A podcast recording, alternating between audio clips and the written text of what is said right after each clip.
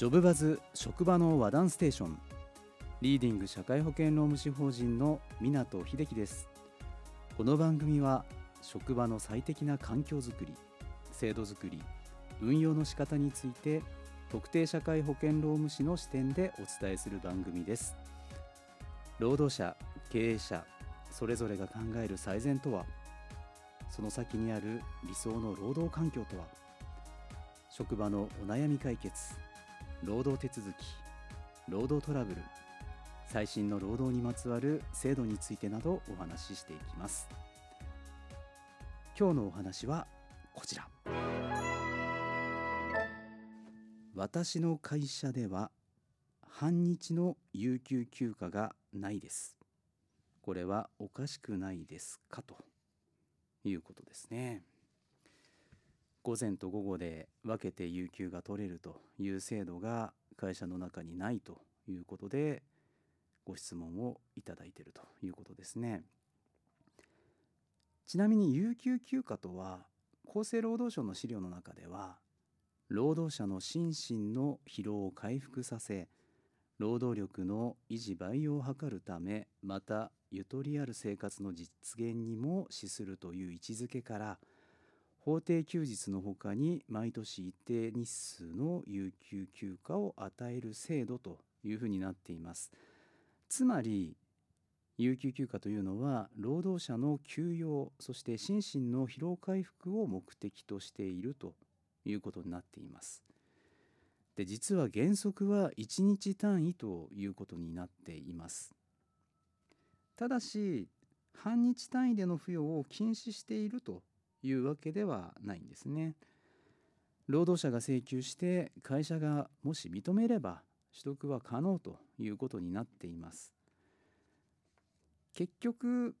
会社の判断ということになります。よって法的にはおかしくはないのかなということになります。ただ実務的にはですね時代をこう反映して半日の有給制度を認めている導入しているという会社が多いのではないかなと思います。そして就業規則の中で半日有給休暇についての定めを記載している会社も多いです。ですから会社からうちには半日有給の制度はないんだよと仮に言われたとしても就業規則等で半日有給休暇の制度がもしかすると記載されているということもあるかもしれないので確認はしてみた方が良いかなというふうに思います。もし記載がなかったとしても半日有給休暇を導入してくれた方が有給休暇を消化しやすいというようなことを理由にしてですね会社に交渉してみるということもありとは思います。ただどうしてもダメだと言われてしまった場合は制度として会社として入れてないので諦めてしまうしかないかもというところですね。では午前中のみ半日有給を認めますよと言われた場合に問題はあるのかということなんですけれどもこの場合半日有給が法律で定められているわけではないので可能か不可能かということで言えば結論から言うと可能ということになります。ただ一般的には午前と午後で分割してどちらかを取得できるということにしていることが多いかなというふうに思います。午前と午後の時間の分け方これもそこそこの会社で違ってくるということになります。きっちりと時間で2分割されていることもありますけれども勤務時間の関係で昼休憩の前後で分割することにしていて午前の方が少し短いだとかそういうこともあったりはします。このような差が生じたとしても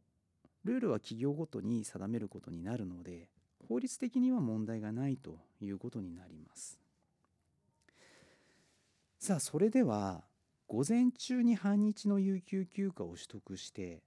所定労働時間を超過して勤務してしまった場合割増賃金は発生するのかということなんですけれどもどうでしょう？例えば始業時間が8時そして終わりの就業時間が17時とそして1日の所定労働時間が8時間という事業所で午前中の4時間を有給休暇で消化して午後から勤務して18時まで勤務した場合。午前中の4時間と午後の実際に働いた労働時間5時間を合算すると9時間ということになります。8時間を1時間超過するので1時間の割増賃金は1.25倍して計算するということですね。これを払わなくてはいけないのではないかというふうに考えてしまうかもしれない。